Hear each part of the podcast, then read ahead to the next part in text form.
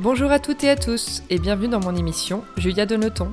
Après avoir créé une agence de communication, l'agent chez Julia, j'ai décidé il y a presque deux ans de me lancer dans une nouvelle aventure passionnante, ma propre émission de podcast.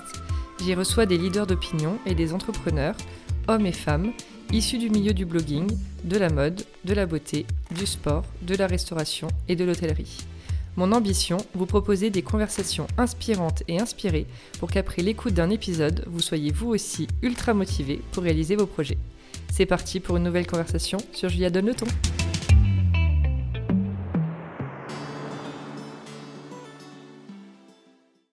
Hello à toutes et à tous Nouvel épisode dans lequel on va parler food et même vegan food. Je préviens, cette conversation va vous donner faim. On va aussi parler de se lancer dans l'entrepreneuriat quand on est dans sa vingtaine, trouver le bon associé, du fait de travailler dans le domaine de la grande distribution, du Made in France et j'en passe. Je suis avec Camille Azoulay, la cofondatrice de Funky Veggie. Coucou Camille Bonjour Et merci d'être avec nous Merci à toi de m'inviter. Alors j'aimerais bien dans un premier temps que tu nous parles un peu rapidement de ton parcours. J'ai 26 ans, j'ai un parcours qui va être assez rapide hein, puisque j'ai fait, euh, j'ai fait Sciences Po, j'ai passé, euh, j'avais ma troisième année à Sciences Po, elle était à l'étranger, je suis partie à Hong Kong et j'ai adoré l'Asie, j'ai beaucoup voyagé quand j'étais là-bas, je me suis vraiment ouverte, je me suis déconditionnée de plein de choses quand j'étais là-bas. J'ai décidé de rester, je me voyais totalement faire ma vie en Chine, moi.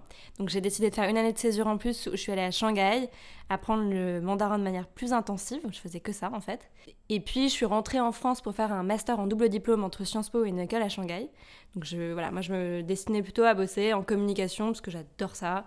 Plutôt pour des marques euh, probablement luxe, beauté, je sais pas trop, en Asie, en Chine, à Shanghai. Et, euh, et puis, euh, en rentrant, j'ai commencé par faire un stage en agence de com. Et je me suis rendu compte que ça allait pas du tout aller. Euh, j'ai eu un moment de gros bouleversements et de gros remises en, grosses remises en question. J'étais rentrée en partie aussi pour mon ex, mon copain à l'époque, et, et, on s'est quitté une semaine plus tard. Ah oui. J'arrive, je revis chez mes parents, Mmh. je fais un stage en agence et je me rends compte que autant j'adore la communication, autant pour travailler pour certaines marques voilà, il y avait certaines marques où j'étais pas du tout alignée sur les valeurs et c'était très douloureux et très difficile pour moi de le faire. Voilà, je, je pense que j'ai eu un gros passage à vide et euh, à ce moment-là, j'ai eu aussi une maladie auto-immune qui s'est déclarée. J'ai voilà, pas mal de trucs où c'était pas très fun. Et j'ai commencé à bosser un petit peu sur euh, finalement euh, l'ADN de Funky Veggie et, et l'embryon de ce que c'est aujourd'hui. Euh, mais un peu comme un hobby, un peu comme tu te mets à la Zumba, tu vois. Ouais. Euh, genre le truc qui te fait kiffer et qui Ouais. te nourrit. Mais c'était plus pour temps- moi. Ouais, dans tes temps off quoi. Exactement. Donc j'ai- fait des formations de naturo, j'ai beaucoup appris, j'ai beaucoup lu, j'ai beaucoup expérimenté. C'était une manière pour moi de me stimuler, de faire des trucs qui m'intéressaient. Et puis je suis arrivée en première année de master.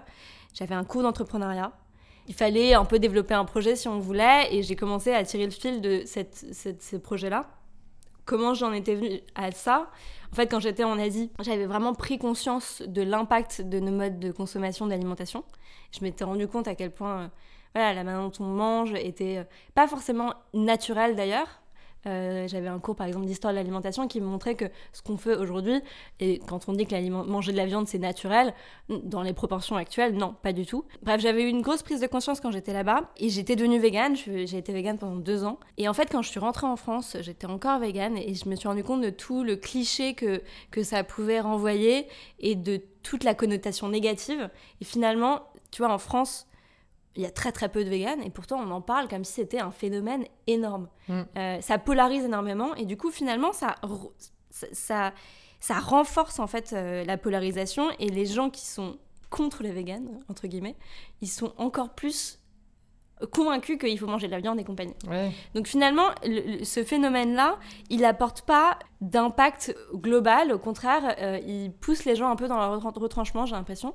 Donc la question que je me suis posée, moi, en rentrant, c'était, ok, comment est-ce qu'on fait pour accompagner le maximum de personnes possibles vers une transition, vers un changement dans leur mode d'alimentation de consommation, mais sans forcément qu'ils s'en rendent compte et sans forcément qu'ils rentrent dans d'une logique de, euh, voilà, de, de- de sacrifice ou de bouleversement total de leur quotidien? Et voilà, c'était vraiment la question à la, à la base.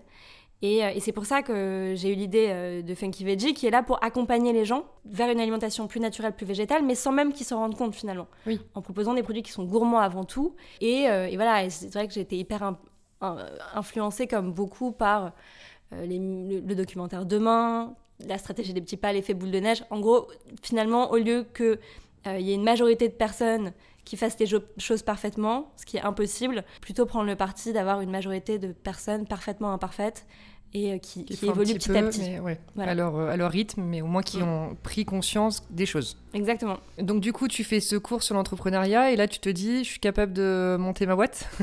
Non, je me dis, je me dis encore une fois, euh, tu vois, je, je, commençais à connaître un peu la patte Sciences Po, donc j'étais pas méga stimulée et j'avais fait j'avais fait les soirées BDE et compagnie, mm. et tu vois, je rentrais euh, de deux années euh, à l'étranger, et j'ai voilà, j'avais pas trop envie de ça. Euh, je pense que j'ai commencé à vraiment travailler sur le truc, encore une fois pour moi, parce que moi, ça me faisait du bien et que moi, ça me stimulait et que j'aimais bien bosser sur le sujet.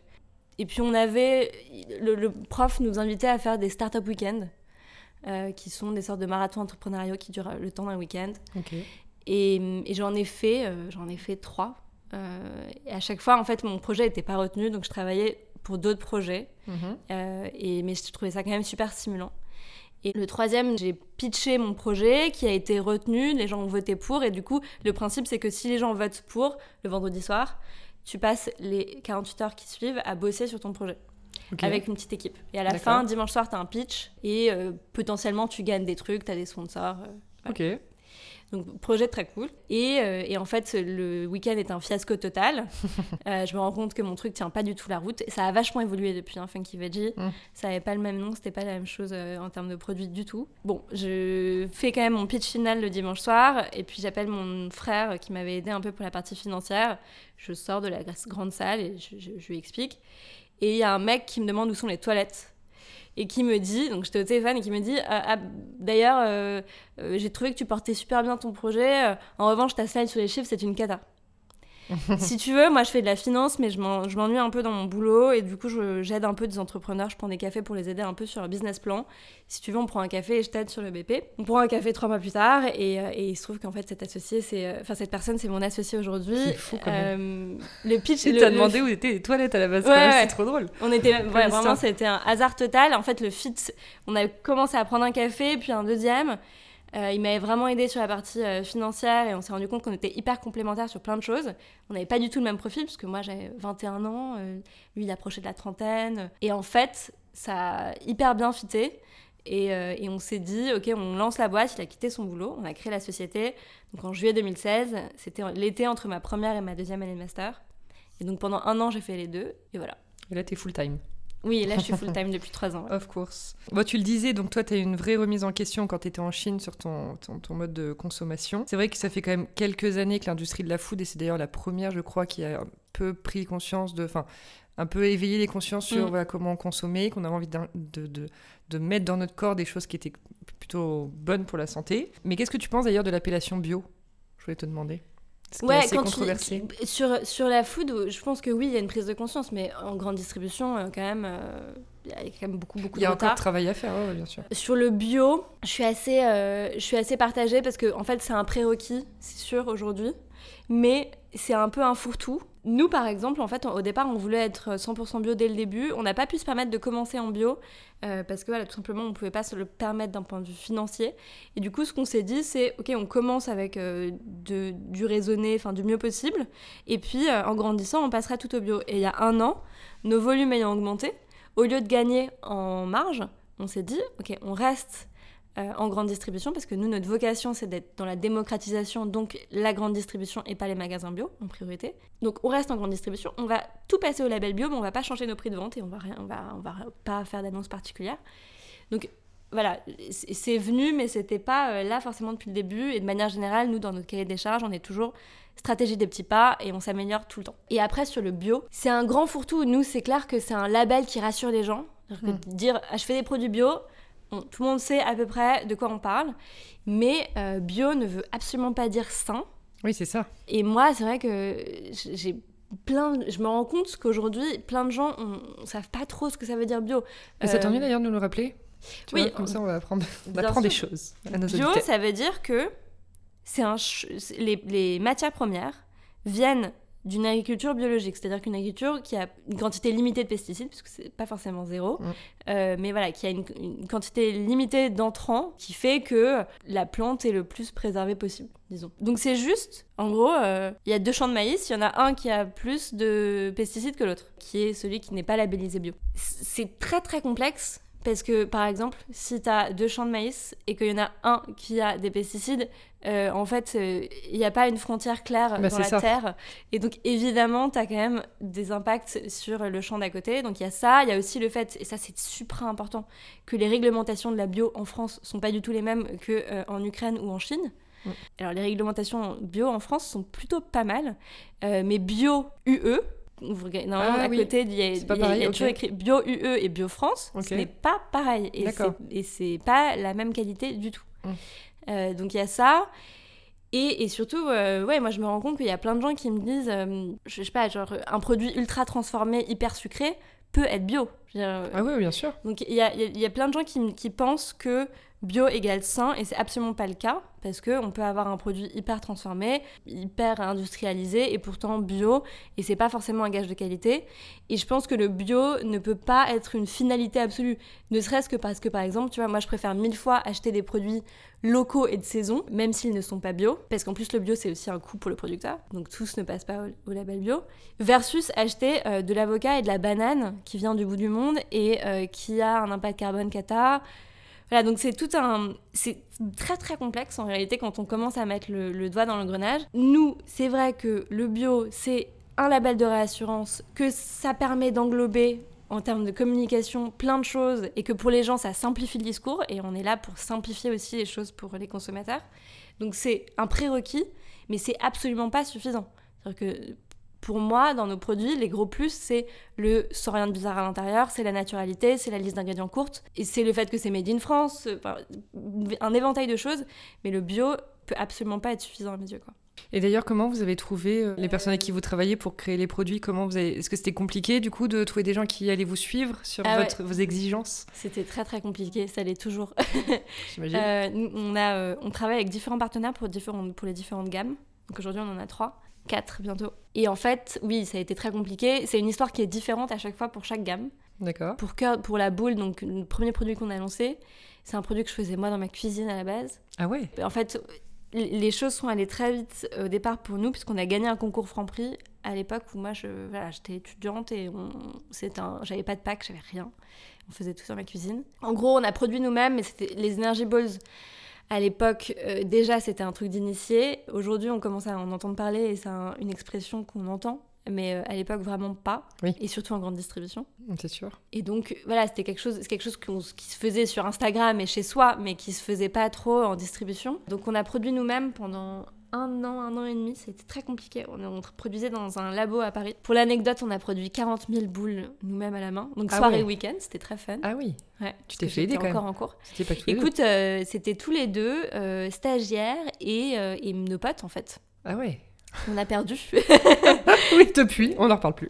non mais ça a fait un Ah. filtre en tout cas, c'est clair. Euh, ouais, et on a produit nous-mêmes. Et puis après, ce qu'on a fait, c'est qu'on a pris une, voilà, une stagiaire ingénieure agro, Zoé, qui avait pour, euh, pour gros challenge de nous aider à rendre euh, la fabrication du produit scalable finalement. Et donc, qui a développé avec l'aide de centres techniques le processus de fabrication. On a réussi à trouver une machine qu'on pouvait un peu hacker et qu'on pouvait détourner pour faire une partie du produit, même s'il y a encore euh, une intervention humaine euh, dans, dans la fabrication. On a appelé le fabricant de cette machine. On lui a demandé qui avait cette machine en France. Ouais. Trois personnes avaient cette machine en France. Et concrètement, on a toqué aux portes. Et il se trouve qu'il y avait un de ces, euh, de ces producteurs qui avait une petite entreprise familiale qui, grâce à cette machine, venait de gagner en productivité, euh, donc avait un peu de temps. Et on lui a expliqué le projet. Et euh, voilà, c'est pour le coup, hyper bonne rencontre humaine. Et vraiment, aujourd'hui, son développement se fait aussi en grande partie en fonction de nous, donc c'est super chouette. Et on a développé le process avec lui, on, a, on est allé là-bas pour vraiment euh, mettre en place tout ça. Et, euh, et aujourd'hui, il produit pour nous et, et on est trop content d'être, de faire ça vraiment main dans la main avec lui. T'es canon. Mm. C'est fou comme histoire. Ouais, mais de manière générale, on arrive toujours avec nous-mêmes beaucoup de R&D de notre côté, même si on choisit de travailler avec des partenaires euh, en sous-traitance. On n'a jamais fait, euh, voilà, on n'a jamais choisi un truc dans un catalogue tout prêt. Et le, le côté Made in France, c'était évidemment hyper important dès le début, pour vous. Écoute, c'était hyper important, mais on n'a pas pu le faire sur tout au début. Donc, par exemple, sur l'apéro boule, on n'a pas pu le faire au début parce que cahier des charges trop exigeant et euh, on n'a pas réussi à trouver de personnes qui nous suivaient là-dessus, avec des volumes qui sont quand même relativement modestes pour la grande distribution. D'accord. Au début, tu vois, petite marque qui Oui, se bien sûr. Et on est toujours assez petit, et pour, euh, enfin, pour la grande distribution en tout cas. Mhm. Et du coup, on est allé en Allemagne. En ce moment, on est en train de rapatrier en France. Et, et voilà, nos volumes augmentant aussi, tu vois, ça, ça fait partie maintenant du cahier des charges. On rapatrie ça en France et on ne fera plus que du Made in France. Donc voilà, encore une fois, tu vois, truc qu'on n'a pas réussi à faire au début en France et puis finalement qu'on a Bah rapatrié. oui. Au fur Mm. et à mesure du temps, après, peut-être du, de, de vous, vous avancez dans votre projet, du réseau que tu te crées, Tu priorises. Mm. bien sûr. Donc, juste, on rappelle que pour le moment, dans votre gamme, donc il y a les boules, cœur Ouais, de boule, Exactement, snacking sucré. voilà, le snacking salé Ouais, l'apéro boule. et les pâtes à tartiner. Exactement. Ouf. Et c'est pas moi qui le dis. Bientôt, il y a plein d'autres trucs. Trop bien trouvé le nom d'ailleurs. et du coup, est-ce que tu peux nous en parler ou pas? De la pâte à tartiner? Ah, des lancements. Alors, les lancements, c'est autour du petit déjeuner. Ok. Ça sort, écoute, je sais, j'espère mi-octobre, mais en fait, il paraît que peut-être pas. je sais Ouais. pas. Covid encore? Euh, ouais, non, plein de trucs, plein de trucs. Et puis, ouais, en fait, nos matières premières, tu vois, ça, c'est un bon exemple. Alors, je peux donner un indice, c'est qu'il y a du beurre de cacahuète euh, qui joue un, un rôle important dans le prochain produit. Et tu vois, on a commencé avec du beurre de cacahuète bio. Le sourcing, au tout début, quand on a commencé à travailler sur le beurre de cacahuète, le sourcing qui est le plus présent dans 90% des cas, à savoir la Chine. 90% du beurre de cacahuète bio vient de Chine. C'est pas vrai. Ouais, je sais. C'est fou ça. Regarde dans tes trucs, tu verras que la plupart du temps, c'est Chine. D'accord. Et donc nous, il y a quelques mois, on s'est dit non, bah on va arrêter la Chine. Euh, Enfin même pas il y a quelques mois, assez vite, on, on a voulu rapatrier ça un peu plus proche. Et donc aujourd'hui, on fait de l'origine Égypte, il me semble, ce qui est le plus proche possible. En gros, t'as deux gros pôles Mais de en beurre France, de cacahuète. on fait pas de beurre de cacahuète. Non. Ah d'accord. Ca- Enfin de cacahuète en général en bio, t'as États-Unis ou Chine. En gros. Oui, c'est vrai, États-Unis, oui. Euh, mais euh, France, non. Et. Europe, euh, très peu. Et donc voilà, ça, ça fait partie de nos problèmes. C'est qu'aujourd'hui, on a un problème sur ce. Hier, on a eu un gros problème sur le sourcing du beurre de cacahuète. Euh, on est, il y a une- ils, sont, ils sont en retard euh, de l'Égypte. Et donc, euh, voilà, ça va prendre plus de temps que prévu. On va pas pouvoir produire tout de suite. Et une question bon, qui me vient comme ça, donc je te la pose, mais vous avez pas, vous, envie de vous lancer dans la production de cacahuètes en France? Écoute, Tu vois, quand tu trouves pas, je me dis, euh, est-ce que c'est très compliqué? J'arrive pas du tout à Ouais. réaliser. et bah, tu- pour le coup, le beurre de cacahuète, c'est vraiment un produit qu'on utilise beaucoup. Bah ouais. Euh, parce qu'il y en a à la fois dans euh, les- une des références de pâte à tartiner, euh, dans deux références de cœur de boule. Dans ce produit-là, il y en a deux références. Donc peut-être un jour. Aujourd'hui, on veut vraiment être agile euh, dans le développement de produits et notre priorité, c'est de... En gros, on veut que demain, tu puisses aller au supermarché et que tu saches que dans tous les rayons, tu as des produits qui sont aussi gourmands que ce que tu peux trouver aujourd'hui, mais avec des compositions vraiment propres. Oui. Que finalement, tu puisses trouver des produits Funky Veggie dans différentes catégories de besoins et que t'aies pas besoin de prendre ton appli Lucas. Tu saches que voilà, en fait tout va bien, tu vas te faire Mm. plaisir, mais c'est clean. Donc voilà, c'est vraiment la priorité. On trouve que au- sur le petit déjeuner en particulier, il y a quand même beaucoup de besoins. Il y a un vrai problème d'offre. Tu vois, on a lancé la pâte à tartiner, première pâte à tartiner sans huile du tout. On est obligé d'écrire sans huile de palme sur, sur le pack parce qu'en fait les consommateurs sont à la recherche de ça parce que c'est le seul truc qui existait jusqu'à nous. Bah oui. Et, et tu te dis, franchement, sur le segment pâte à tartiner, que la seule innovation saine, ce soit le sans huile de palme, c'est qu'il y a quand même beaucoup de taf. Donc voilà, je pense qu'il y a différentes catégories, en particulier le petit déjeuner et l'apéro, où on a envie de, de, de développer l'offre. Et après, on ira sur d'autres catégories. Et c'est un peu la priorité aujourd'hui, plutôt que d'internaliser la production. Oui, ou, euh, ouais.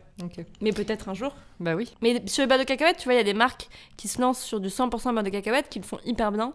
Mandy's, chez Monoprix par exemple, le fait super bien. Nous, on n'a pas vocation à, à être sur ces produits qui sont entre guillemets basiques et qui sont euh, pas de la création euh, De, ouais, de, produits. Ouais. Ok, je vois ce que tu veux dire. J'avais une question par rapport au fait de travailler dans la grande distribution. Donc tu le disais, c'est un peu pour démocratiser le Mm. veggie, vegan euh, pour, pour le, le plus grand nombre. Est-ce que c'est pas hyper difficile Parce que quand tu es une petite marque avec leur marge et tout ça, voilà. Ouais, oui, oui, c'est très compliqué. On a eu un peu un ange gardien au début, qui est euh, Jean-Paul Mochet, le DG de Franprix, qui a cru en nous euh, un petit euh, concours où on était arrivé par hasard, quatre mois après avoir créé la boîte. Et, et il nous a lancé au départ en test. On a été hyper euh, réactifs pour faire en sorte que ce soit réussi. Mhm. Clairement, cette expérience-là, elle a été hyper importante pour nous. Au départ, ce qui s'est passé, c'est que Jean-Paul Mochet a dit vraiment, genre, sur le moment, ok, donc on vous l'achète X, on le vend X, ciao, quoi. Mm. Euh, et, et il l'a fait de manière honnêtement plutôt bienveillante et heureusement, parce que franchement, euh, je pense qu'il aurait pu être euh, vraiment cruel. Euh, et on aurait pas pu faire autrement que d'acquérir. Bah oui, Donc, euh, donc voilà, ça s'est plutôt bien passé sur ça. Oui, c'est très compliqué, honnêtement. C'est très compliqué, surtout que, enfin, je pense qu'il y a un gap énorme entre les consommateurs et les enseignes aujourd'hui. Tu vois, un acheteur au champ, il n'est pas forcément conscient des évolutions des consommations. Tu lui dis veggie, euh, il est un peu en mode ok, bon. concrètement, il voit ses ventes et il voit que Charal se Mm. porte bien, tu vois. Oui, c'est ça. Donc il y a un truc qui fait que je pense que c'est vachement plus simple de s'adresser directement au consommateur final que de s'adresser au B2B et donc aux enseignes. Évidemment, elles sont pas toutes au même niveau du tout. Tu vois, euh, le groupe Casino, Monoprix, euh, Franprix ils sont hyper, en- hyper à l'avant-garde. Parce que c'est plus citadin, non? Parce que c'est plus citadin et parce que aussi, tu vois, dans ces enseignes-là, les, les acheteurs sont formés à l'innovation produit. Oui, c'est ça. Vachement. Mm. Alors, ils le sont de plus en plus partout, chez Carrefour aussi et tout, mais, mais c'est vrai qu'ils ont une sensibilité très forte à l'innovation. Et du coup, nous, ce qui nous a aidés et ce qui nous légitimisait dès le début, ce sont finalement les consommateurs finaux, c'est la communauté. Franchement, on n'aurait pas eu. Aujourd'hui, on, est la pre- on est la première marque alimentaire euh, française sur les réseaux sociaux, sur Insta. On n'aurait pas eu euh, la communauté Insta. On n'aurait pas eu le crowdfunding, on n'aurait pas eu des gens derrière nous qui, du coup, crédibilisaient un peu le discours auprès des enseignes. L'histoire aurait été très différente. Ouais. Et aujourd'hui encore, on, on crée nos produits euh, en open innovation et en co-création avec notre communauté. Et c'est un ancrage qui est très très fort, Mhm. vraiment. Bah ça, on va en reparler après parce que très intéressant ce que tu nous dis là. Mhm. Euh, je voulais juste qu'on parle un petit peu avant de, du- de vos levées de fonds. T'es en train d'en préparer une là en plus? Bon, je sais pas si tu peux trop en parler. Mais qu'est-ce que ça fait à 26 ans de lever? Tu voulais vous chercher à lever combien? Tu peux le dire? Euh, il est encore tôt. On est en millions? Euh, oui. Ouais. Euh, Donc des millions d'euros à 26 ans. Qu'est-ce que ça, ça fait pas euh, trop peur? Écoute, on a un modèle qui est assez particulier parce que on a, en gros, on, on est très loin des levées de fonds. Nous, quand on a créé la boîte avec Adrien, on, on- tu nous disais levée de fonds, on était là genre, euh, on crie au massacre. Quoi. On voulait Bah absolument ouais, pas ouais. en entendre parler. Euh, on a créé la boîte avec, en mettant chacun 1000 euros et en se disant, euh, voilà, on veut, on veut vraiment le faire en, en mode euh, croissance saine et en bon père de famille. C'est une expression qu'on utilise beaucoup. Adrien venait d'audit et très, très précautionneux. Mhm. Il a une grande phrase qui est la sécurité avant tout. Euh, tu vois, moi je suis vraiment très optimiste. Enfin, je suis de base très optimiste. Je pense que je suis de moins en moins, mais quand même. Euh, et lui, de base, plutôt négatif, plutôt positif. Enfin, plutôt avoir euh, euh, Ouais. les, les aspects critiques. Il voit un et peu le mal partout et comme ça il se dit. euh, moi, Ouais, alors, il est, tu vois, du coup, c'est très cool parce qu'il voit tout de suite les points de vigilance. Oui, c'est ça. Mais, mais voilà, c'est vrai qu'on est très complémentaires sur ça et très opposés. Donc, on a vraiment voulu créer la boîte de manière hyper saine, déjà parce que, très honnêtement, au départ, on pensait pas, enfin, on savait pas ce que, ce que ça allait devenir. Bien Moi, sûr. quand j'ai créé la boîte, L'Oréal m'a appelé pour me proposer un boulot. Je leur ai dit, écoutez, est-ce que je peux vous rappeler dans un an, au cas où ma boîte marche pas? Et on s'était dit, en fait, le défi qu'on s'était dit, c'est si dans un an, on voit qu'on peut se verser un SMIC, Mm. Euh, on continue. Donc, tu vois, on a vraiment voulu être tout de suite dans une phase de test assez agile. Et donc, on n'a pas investi d'argent. Et on a commencé par être rentable, ce qui est très rare pour une boîte comme nous. Et donc, on a commencé par être rentable. Et c'est que récemment qu'on a investi en communication un petit peu. Très faible pour euh, des boîtes comme nous. Tu vois, sur les réseaux sociaux, on n'a jamais investi un euro. Tout ce qu'on a aujourd'hui, c'est de l'organique. Ah oui. On investit en marketing digital à partir de décembre. On n'a jamais fait... euh, j'ai pas un euro sur Facebook Ads. C'est fou. Euh, donc tout ça, on en fait, on a fait beaucoup, beaucoup avec très, très peu. Ouais. Euh, il y a presque deux ans, on a fait la couverture des éco-entrepreneurs et on a eu du coup beaucoup de demandes entrantes d'investisseurs. Et on s'est dit, tu sais quoi, c'est génial parce qu'on va pouvoir faire un peu notre marché et choisir des gens qui peuvent être intéressants à notre capital, qui peuvent nous apporter des compétences plus que de l'argent. Et c'est ce qu'on a fait, tu vois, donc on a des gens hyper intéressants au capital, on a fait une toute petite levée de fonds auprès de Business Angels. Voilà, par exemple, Luc-Pierre Verquin, qui est la personne qui a racheté puis revendu les têtes brûlées. Euh, et les têtes brûlées, c'est hyper intéressant parce que c'était le seul produit en confiserie qui avait un emballage, donc une marque. C'est ce que j'allais te demander si c'était bien le truc que prenaient les, les enfants, la boulangerie, tu sais. Exactement. D'accord. Mais du coup, c'est eux, enfin tu vois, par rapport à tous les autres bonbons que tu avais en confiserie, en boulangerie, comme ils avaient un emballage, ils pouvaient garder une marque. Et Bah oui. la marque Les Têtes Brûlées, elle est énorme. Bah oui. Donc c'était hyper intéressant, c'est un ancien acheteur au champ. Enfin tu vois, on a que des gens qui sont vraiment très pertinents euh, euh, au capital. Et on a eu aussi beaucoup d'aide euh, du gouvernement. On a beaucoup de chance honnêtement d'être en France. Cette année en particulier, Mm. on a eu toutes les aides liées au Covid et c'est une chance juste énorme. Et voilà, et là maintenant, on a un moment où je pense qu'on on a prouvé qu'on pouvait faire beaucoup avec pas grand-chose. Non seulement on a un moment assez clé où en grande distribution, tu as beaucoup de greenwashing, tu as beaucoup de gens qui se lancent sur le, naturel, le veggie, mais pas forcément de manière hyper euh, propre. Donc on, a, besoin et on a envie d'accélérer parce qu'on sent que le timing est bon et que il faut aller plus loin dans la démocratisation. Tu vois, on est surtout à Paris, Lyon, Marseille, on a envie vraiment de démocratiser euh, ailleurs que dans ces grandes villes. Et puis au-delà de ça, je pense qu'Adrien et moi, on est, on est hyper contents d'avoir appris sur plein de choses, euh, d'avoir vraiment mis les mains dans le cambouis. On a envie d'autres choses aussi, on a envie d'apprendre de gens qui sont meilleurs que nous sur plein de domaines. Euh, et pour ça, il faut investir. Bien sûr. Mais en tout cas, avec des acteurs qui sont alignés avec notre ah bah ambition. Bien sûr. Et je pense que ouais, tout le défi aujourd'hui, c'est de montrer qu'il y a un nouveau modèle où éthique et business vont de pair, où viabilité et durabilité vont de pair. Oui. Et donc, les acteurs avec qui on va lever de l'argent, c'est des acteurs qui ont, qui ont un vrai impact. C'est ça, qui, vont, qui le comprennent vraiment et qui, qui acceptent aussi. Exactement, ouais. Donc, tu nous parlais du compte Instagram, euh, il est à, vous êtes à 78,8K de followers. Donc tout ça naturellement, bravo, mm. parce que franchement c'est rare. Surtout aujourd'hui avec l'algorithme qui te pousse vraiment à tu sais, aller acheter, euh, enfin sponsoriser tes posts. On investit dans les contenus, tu vois, la création de contenu. bien sûr, bien sûr. Et du coup, c'est toi qui t'en occupais dès le début du compte Insta? Ouais, au départ c'est moi et de moins en moins maintenant. Mais aussi, je suis assez, enfin tu vois, c'est naturellement j'ai voulu euh, prendre du recul parce que tu vois la boîte s'appelle pas Camille Adrien. J'ai vraiment envie que Funky Veggie ce soit une philosophie euh, où on pense que la gourmandise peut changer le monde, le plaisir peut changer le monde, qui nous dépasse et qui est, et qui est vraiment euh, que l'équipe s'approprie et que notre communauté s'approprie. Oui, je comprends. Et l'influence, du coup, vous avez travaillé. Alors, moi, ce, que, ce dont je me rappelle, pardon, c'est votre collaboration avec Colline. Ouais. Influenceuse euh, bien suivie, parce que plus de 300 000 abonnés, si je dis pas de bêtises, qui est en plus assez engagée. Mm. Raconte-nous un peu ta rencontre avec elle. Écoute, je pense que c'est la première fois qu'on a investi entre guillemets dans une influenceuse. Et on a euh, c'était jackpot franchement c'était très cool. Pour la petite histoire un des premiers salons qu'on a fait je pense le premier salon qu'on a fait c'est le Veggie World. Et euh, moi je suis Colline depuis longtemps. Et un jour on fait donc le Veggie World. Et, je vois sur la story de Colline qu'elle vient. Et donc j'envoie une photo d'elle à Adrien et à la stagiaire avec qui on était genre en mode si vous la voyez passer vous courez derrière elle et vous lui donnez des produits on faisait que la boule à l'époque.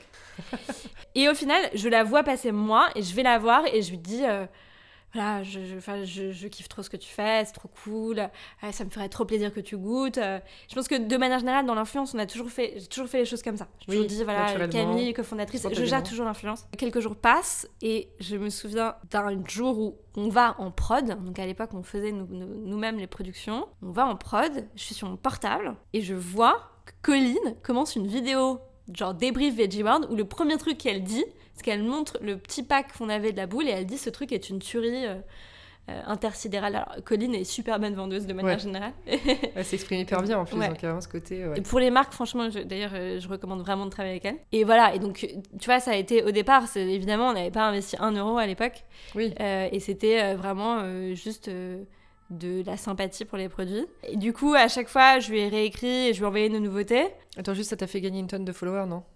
Et Alors, je me souviens pas, mais je pense que c'était ouf. Puis, sur le site, c'était ouf. Mm. Et c'est vrai qu'aujourd'hui encore, tu vois, euh, beaucoup de gens nous connaissent grâce à elle. Et en plus, c'est un peu la VIP du, du Veggie World. Tu vois, bah quand tu vas au Veggie World, les gens sont genre, ok, Maintenant, ils connaissent Funky Veggie. Donc, euh, ouais, non, c'était très très cool. Et puis, c'est vrai que la communauté vegan, nous au début, même si on, le, mot vegan, c'est un mot qu'on n'utilise pas et qu'on veut vraiment être dans la démocratisation, la communauté vegan a été hyper bienveillante et nous a vraiment porté énormément au début. Et donc il y a différents influenceurs vegan qui nous ont porté et qui nous portent toujours, tu vois. Qui sont pas forcément de la même taille, euh, mais qui sont aussi hyper quali, euh, Shaker Maker, Sweet and Sour et tout. Bref, je rêvais de faire un truc avec elle depuis longtemps, je vais envoyer des mails.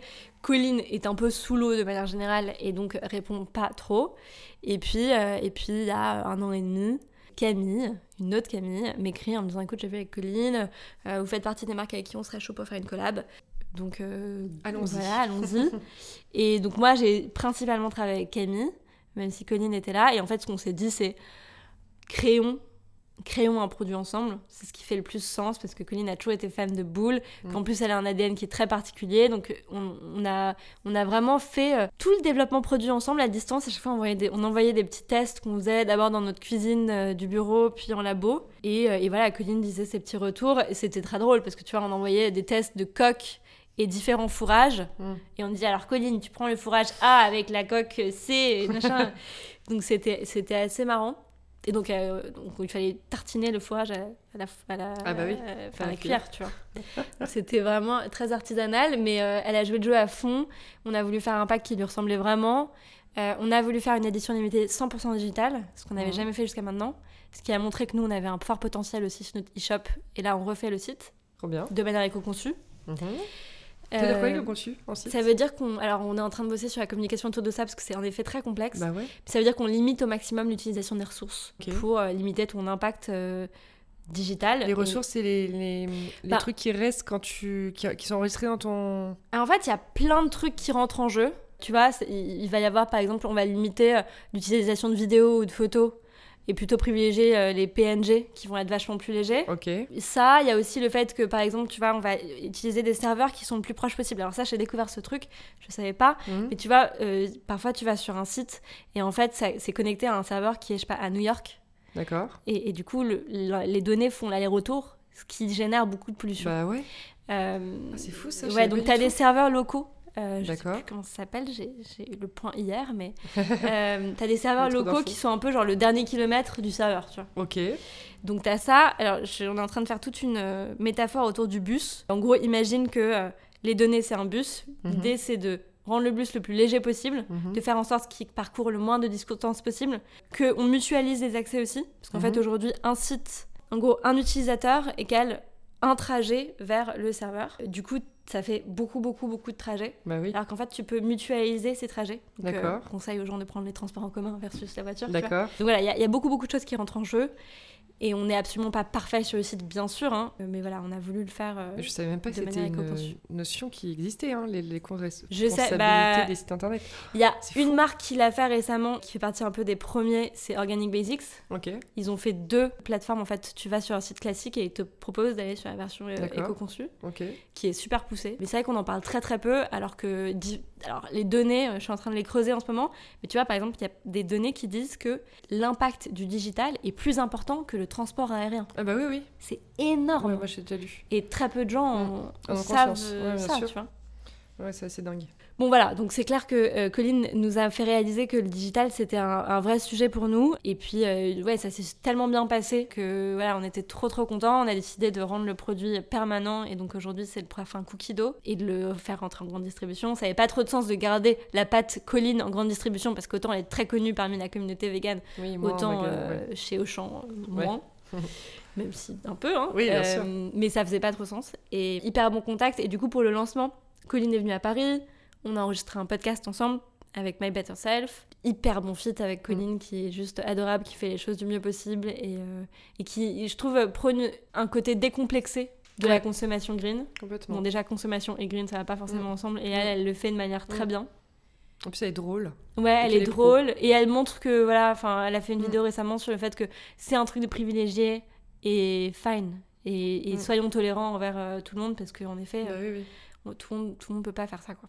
T'as aussi un podcast d'ailleurs, toi? Ouais, Make the World Funky qui est assez Ouais. récent. Ouais. Et tu l'annules, tu sais tous les combien de temps que tu diffuses des épisodes? Et je l'ai lancé en même temps que le livre, donc en mars. Bon, t'étais Le- un peu bloqué avec le confinement, j'imagine Ouais, en fait, j'ai- j'ai- moi j'aime bien le faire en vrai. Oui. Plein de gens le, le- le font à distance. Moi, j'aime bien le faire en vrai. Donc, j'ai arrêté pendant le confinement. Puis, le confinement, c'était un moment qui était particulier aussi, Oui, où sûr. on bossait beaucoup. Donc, j'ai fait une pause pendant le confinement et là, ça a repris. Et c'est toutes les semaines. Et c'est un format quoi, de voilà. 30 minutes. Make the World Funky, c'est un peu. Voilà, c'est notre hashtag, c'est notre, c'est notre mantra. Mhm. Euh, L'idée, c'est de montrer qu'on peut se faire plaisir et faire du bien et se faire du bien sans se prendre la tête et euh, de manière positive et gourmande et, et fun. Donc voilà, c'est des échanges où on parle de plein de sujets, pas forcément boulot, très très peu en fait, voilà, de gens inspirants et qui, qui rendent le quotidien un peu plus funky. Et que forcément des véganes ou pas forcément? Non, pas du tout. Je crois que j'ai, euh, si j'ai eu quelques véganes, mais euh, non non très peu. Et on sort un peu à chaque fois des sentiers battus. Tu vois, par exemple, j'ai fait un podcast avec Charlotte de Celency. Mhm. On n'a pas du tout parlé de sa boîte, on a parlé de slow living, on a parlé de son van trip euh, cet été en Bretagne. Tu vois, on parle Oui. vraiment de choses qui sortent du lot. Du lot. Ok, Mm. trop bien. Enfin, c'est aussi parce que je pense que moi, j'en avais, je, je- j'avais pas envie que ce soit. En fait, je le fais pour le plaisir et j'avais Oui. pas envie que ce soit un truc euh, pour apprendre des choses euh, Oui, sur bien sûr, bien sûr. Je vois ce que tu veux dire. En tant qu'entrepreneur aujourd'hui, euh, bon, t'as pas trop connu du coup le salariat? Non, bah, j'ai été stagiaire et j'ai fait pas mal de consulting. euh, au, départ de- au début de la boîte, j'ai euh, bah, j'ai fait pas mal de- on a fait pas mal de missions, enfin j'ai fait pas mal de missions de conseils pour mettre un peu d'argent dans la boîte. D'accord. J'ai créé par exemple des cartes de resto, des trucs comme ça. Voilà, ça, Ouais. ça mettait du beurre dans les épinards de Bah, bien sûr, bien sûr. Enfin, de l'huile de coco, disons. Bah oui.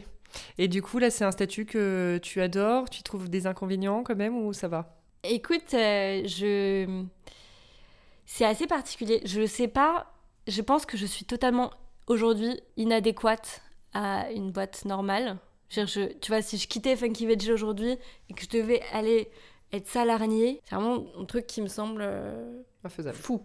tu vois, je me dis genre, ok, mais donc Mm. journée 9h-17h, Oui, mais ça, derrière comment un ça marche Ouais. je suis très attachée à ma liberté et à mon indépendance et au fait que je peux aller bosser où je veux. Je suis très solo euh, sur plein d'aspects et j'aime bien retrouver ma tribu quand je veux. Mais, euh, mais j'ai- vraiment besoin de, de, de- de moments pour moi, enfin de, de solitude pour bosser. En fait, j'ai aucun point de comparaison. Je suis Bah consciente oui. que j'ai énormément de chance sur plein d'aspects. Je suis consciente aussi des inconvénients. Tu vois, d'un point de vue salaire, euh, c'est sûr que, surtout n'ayant pas, pas fait de levée de fonds significative, tu- tu, Mm. j'ai des gens dans l'équipe qui sont mieux payés que moi et c'est très bien et c'est ce qu'on veut. Mais c'est sûr que je vois les gens avec qui j'ai fait mes études qui gagnent vachement mieux leur vie que moi. Et, euh, et c'est sûr qu'il y a une, je pense qu'il y a une grosse hypocrisie dans le monde de l'entrepreneuriat. Enfin, c'est très difficile de créer ta boîte si tu viens pas d'une famille qui a un peu de moyens, euh, qui peut, ou, ou tu vois, où tu sais que tu es en sécurité financière matérielle. Mhm. Donc j'ai de la chance sur ça. Et je cache pas que je viens d'une famille qui me permet aussi euh, de pas euh, être euh, dans le stress financier. Mais voilà, ça c'est clair que c'est un des inconvénients. Après, oui, t'as t'as une pression de ouf, t'as une charge mentale gigantesque. Mm. Euh, je fais pas forcément des horaires euh, énormes parce que je suis jamais été quelqu'un qui bosse à 23h, tu vois, même quand je préparais mes concours. Je suis pas comme ça du tout.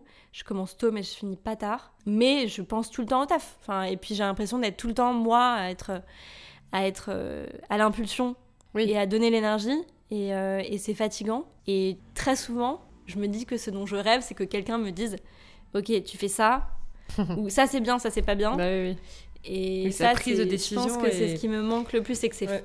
tu dois le connaître aussi, c'est épuisant de, de faire toutes les décisions, Ah bah oui, complètement. même si ça semble des toutes petites D'être le décisions. cerveau de tout tout le temps. Ouais, C'est ça. Je suis d'accord. Euh, D'ailleurs, vous êtes combien dans l'équipe? On est 12. Ah oui, trop bien. Grande équipe quand même. Donc tu as quand même aussi le côté manager. Ouais, alors, gérer l'humain. Ouais, et alors j'ai quand même euh, un associé qui est vachement euh, plus Présent. enclin à ça Ah, que moi. Adrien, en fait, c'est un très bon chef d'orchestre et il adore ça. Mm. C'est vraiment son, son truc. Il est plus dans le... Moi, je- j'essaie d'être... Ça, ça, pour le coup, c'est un gros défi. Mm. C'est que j'ai aucun modèle de management. Donc, j'invente un peu mon propre truc et je sais pas... euh, Oui, c'est vrai que tu peux pas comparer avec ce que tu as pu connaître ou, Ouais. ou vécu. Mm. j'ai pas du tout de référentiel, même autour de moi, dans ma vie perso et tout. Euh, j'ai Ouais. pas de gens autour de moi qui ont. Euh, mes parents, c'est des professions libérales. C'est Mm. hyper différent. Mais j'ai pas trop de modèles de management et je trouve qu'en plus, euh, j'aimerais bien avoir des modèles de management féminin qui montrent un management qui est pas forcément calqué sur le masculin et sur, sur un truc linéaire où tu poses tes couilles sur la table. En Ouais. gros. Et c'est vrai que ça, c'est un truc qui me manque un Mhm. peu et que j'invente un peu mon propre modèle. Euh, mais, euh, mais en fait, c'est très cool d'avoir Adrien qui a l'expérience aussi de grosses boîtes avant, du coup, qui est très cadré, qui est très Mhm. carré et qui sait comment euh, le RH ça fonctionne, qui sait comment des- on fait pour poser des jours de congé, tu vois. Ces trucs que je ne sais pas. Bah oui, bien sûr. bah oui. Tout le côté un peu administratif d'une boîte, quoi. Ouais, Et c'est pas trop difficile, en plus d'être, en tant que cofondatrice, donc chef, Mhm. d'être en plus jeune. T'as pas ce problème avec les équipes de Bah- manque de respect, si je puis dire? Écoute, j'ai une équipe qui est, qui est principalement féminine. Je... C'est une question que je pose. Tu vois, là, on, on a recruté notre, notre premier profil assez senior, notre directrice commerciale. Mhm. Et clairement, euh, je lui ai posé tout de suite la question avant qu'on la recrute. Euh, T'es à l'aise avec le fait que tu bosses pour une fille qui a 10 ans de moins que toi et qui a pas d'expérience en grande distribution alors que toi, oui. Donc, je pose les bases dès le début. Bah oui, oui. Euh, je pense que c'est- oui, c'est sûr que c'est difficile, c'est un peu difficile, mais c'est surtout difficile dans ma tête. Ouais. Que moi-même, je me rends compte que, tu vois, je- il m'arrive de faire des cauchemars en imaginant ce que les filles d'équipe peuvent penser de moi, tu vois. Ouais, Absurde, c'est absurde. Bah oui, oui. Mais Euh, c'est tellement classique. Mais c'est vrai que, ouais. Mm. Je, je me rends compte que moi-même, vis-à-vis des équipes, je, j'ai peur de ce qu'elles vont penser de moi. Je me pose la question, je peux absolument pas être leur copine.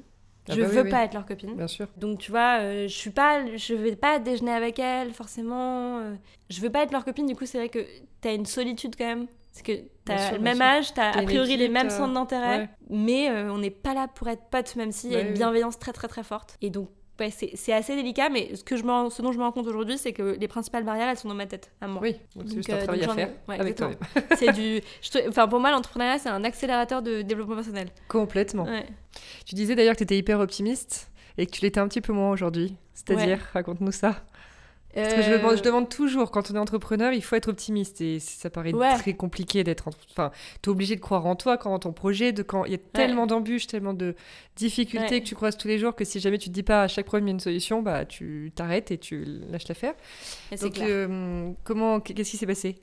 Bah, Je pense que tu arrives. Nous, tu vois, euh, je pense qu'on n'aurait pas pu arriver avec des produits sans rien de bizarre à l'intérieur si on n'avait pas absolument pas de compétences euh, dans la grande distribution, dans l'alimentaire, parce que justement on avait cette fraîcheur, cette innocence-là, où on est arrivé avec des trucs qui étaient totalement utopiques. J'imagine la tête des, ouais, des, des, commerciaux qui ont dû vous recevoir, mais ça devait être lunaire. Ouais, les gens nous prenaient pour des malades mentaux. euh, Franprix a quand même été notre seul client pendant un an et demi, tu vois. Euh, pour toi, quand on a un, c'est censé pousser les autres, non?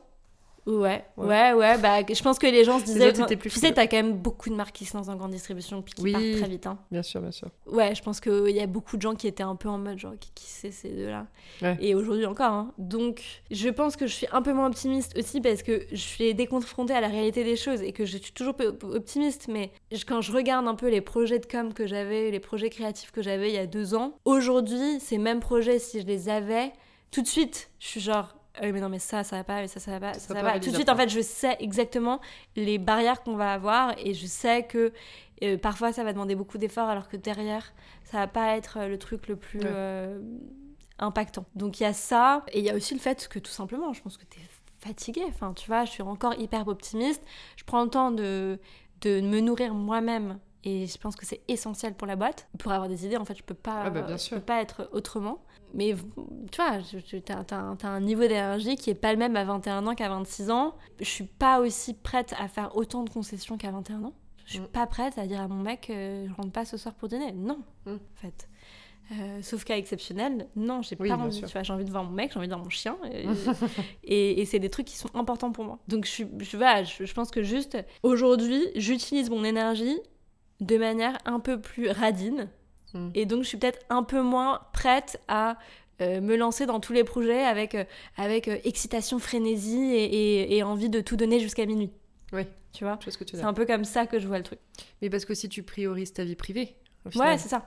Surtout que je sais que, je me vois pas vendre Funky Veggie dans un an. bah ouais, ouais. Euh, je me vois pas vendre Funky Veggie d'ailleurs. Euh, j'ai un peu du mal à. J'ai un peu du mal. Enfin, évidemment, on fera tout pour ce qui est le mieux pour la boîte et pour la mission. Mais, mais on, avec Adrien, on se projette dans la boîte. On pense qu'il y a encore plein de trucs à faire. Et je sais que je tiendrai pas au long cours si je priorise pas euh, moi. Mm. Et en plus, Funky Veggie, c'est tellement, pour moi, c'est tellement une extension de moi. Bah oui. Que, que, en fait, si moi je suis pas bien, bah, la boîte, c'est pas bien. Bah, bien sûr, mm. évidemment. D'ailleurs, tu es quelqu'un stressé à la base? Euh, Je suis quelqu'un d'assez anxieux, mais je suis toujours. Euh, je suis stressée, mais positive, tu vois. Mon mantra, ça a toujours été pessimisme de la raison, optimisme de la volonté. D'accord. Donc, genre, celui-là, on l'a jamais eu encore. c'est Romain Roland. Je sais que euh, rationnellement, et je pense que c'est hyper important dans une boîte, rationnellement, il y a plein de trucs qui vont pas. Oui. Mais bon, faisons de notre mieux et puis euh, on verra à la fin. Oui, c'est ça, voilà. Qu'est-ce que ça veut dire pour toi avoir du succès dans la vie? Oh là là. Mhm. Euh, c'est absolument pas avoir des chiffres à la fin de mon chiffre d'affaires. Ouais. Je pense que c'est assez égoïste à la base. Pour moi, avoir du succès, c'est euh, c'est demain être capable de savoir que je fais quelque chose qui me remplit, qui me nourrit et que je n'ai pas besoin de reconnaissance externe. Je suis quelqu'un qui fonctionne beaucoup à la reconnaissance externe. D'accord. Et que je détricote petit à petit, mais je pense que ça a été un moteur, ça l'est toujours mhm. sur plein de trucs. Et donc, je pense que le succès, c'est euh, c'est être euh, un peu en autosuffisance, c'est savoir ce que, ce que tu fais au quotidien, que, même ce que tu fais pas, enfin le fait d'exister, quoi, te nourrit et que tu te suffis à toi-même et que c'est fine. Ça serait dingue, ça. Ce serait dingue, hein. Ah ouais. Je suis en train d'essayer, tu vois, de m'approprier ce que tu me dis et je trouve ça, ouais ça serait. Euh... Oh, j'ai l'impression que c'est un truc où j'arriverai jamais. Mais... Ouais, bon, après, c'est un, un, un, but à atteindre, tu vois. Ouais, ouais. C'est un but à atteindre. Mais c'est vrai que ça serait dingue. Euh, mais c'est clair que, tu vois, je n'ai pas créé Funky Veggie pour euh, un salaire. Euh, j'ai pas. je, je fais ça parce que je pense que ça a du sens. Je pense aussi que je fais ça parce que ça projette une image de moi que j'aime bien. Oui, évidemment. Ça me rend une personne cool. Non, mais c'est vrai. Faut, faut Donc ouais, pour moi, le ouais. succès, c'est faire des trucs... euh, C'est arriver à un moment où tu te dis, ok Camille, c'est bien ce que tu fais, et tu kiffes pour toi, et on s'en fout, t'as pas besoin de le montrer. Oui, c'est ça. Hmm, Ça serait beau. Ce serait Écoute, ouf, hein. c'est ce que je te souhaite. Et du coup, Ça veut dire que- quitter Instagram. Ouais, c'est ça, exactement. Quitter, ouais. Donc, ça voudrait vraiment en dire de plus être sur les réseaux sociaux, c'est sûr. Et est-ce que les connaître des échecs, c'est quelque chose qui te fait peur? Pas, bah. Parce que je pense que t'apprends toujours, enfin tu vois, t'apprends toujours, euh, ce que tout le monde dit sur, toujours sur les échecs, il y a pas d'échecs et tout. Oui. C'est quand même ta première boîte là? Non, alors c'est sûr que Qui- si tu me dis demain euh, Funky Veggie fait faillite, oui, ça me terrorise. Ouais. Euh, mais a priori, euh, je pense pas. Non. Je sais pas, est-ce que l'échec ça me fait peur? Je sais pas, je trouve que ça, ça me semble trop abstrait pour me projeter. T'en as connu, tu j'imagine, vois- faire des petits échecs euh, dans la vie de tous les jours? Oui, mais tu vois, je suis quand même de manière hyper euh, objective quelqu'un de très privilégié. J'aime des gens qui m'aiment. Je vis dans un milieu où euh, a priori je serai jamais à la rue. Tu vois Bah oui, oui. C'est bien de le rappeler. Non mais en, en soi, je veux dire, et même si demain Funky Veggie fait faillite, je serai par terre. Même si demain mon mec me quitte, je serai par terre.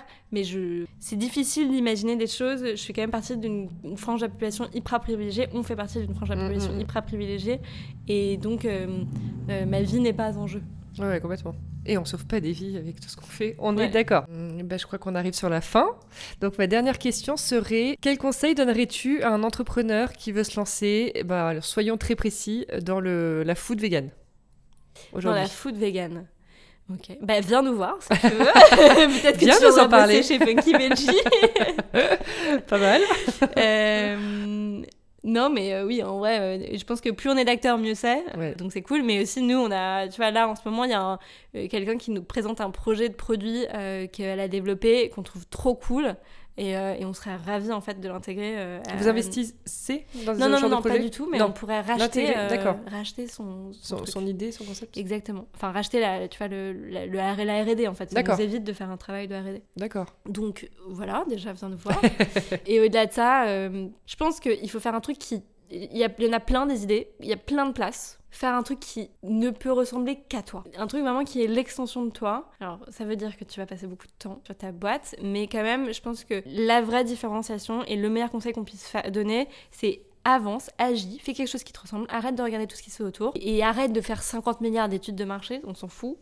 Juste, si t'as une bonne intuition et que t'aimes faire ça, essaye et ça se trouve, tu te rétames et alors? Oui, oui. on s'en fout. Je trouve qu'on voit trop de gens qui passent euh, des mois dans leur cave à peaufiner leur projet et en fait après ils sortent leur projet et ça correspond pas à ce que les gens veulent. Bah oui, on en parlait dans le podcast qu'on a enregistré ce matin, le côté euh, un peu de l'ego, Ouais. tu sais, qui t'empêche de faire des choses ou qui t'empêche de, dire parce que genre on va te piquer ton idée et au Ouais. final euh, c'est l'ego qui fait souvent que les projets échouent. Ouais, et puis tu veux sortir le truc parfait. Ouais. Mais il faut pas sortir le truc Bah parfait, oui, on oui, s'en fout du truc parfait. Bah ouais. faut sortir le truc qui est pas parfait tout en disant qu'il est pas parfait. Et ouais, donc juste, euh, je pense qu'il faut se lancer. Et les grands discours, c'est très cool. Les podcasts, c'est hyper inspirant, ça donne de l'énergie. Je pense que ça, ça booste, tu vois. Mais tu pourrais pas forcément mettre un doigt sur un mot en particulier, mais ça booste. Mm.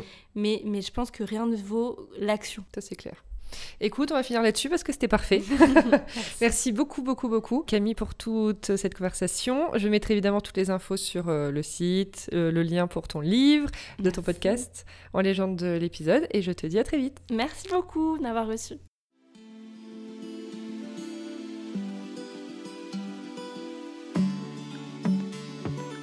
Merci d'avoir écouté l'épisode d'aujourd'hui. N'hésitez pas à me laisser vos commentaires, avis et notes sur les plateformes de diffusion et sur mon compte Instagram, l'agent chez Julia. Je suis toujours ravie de vous lire.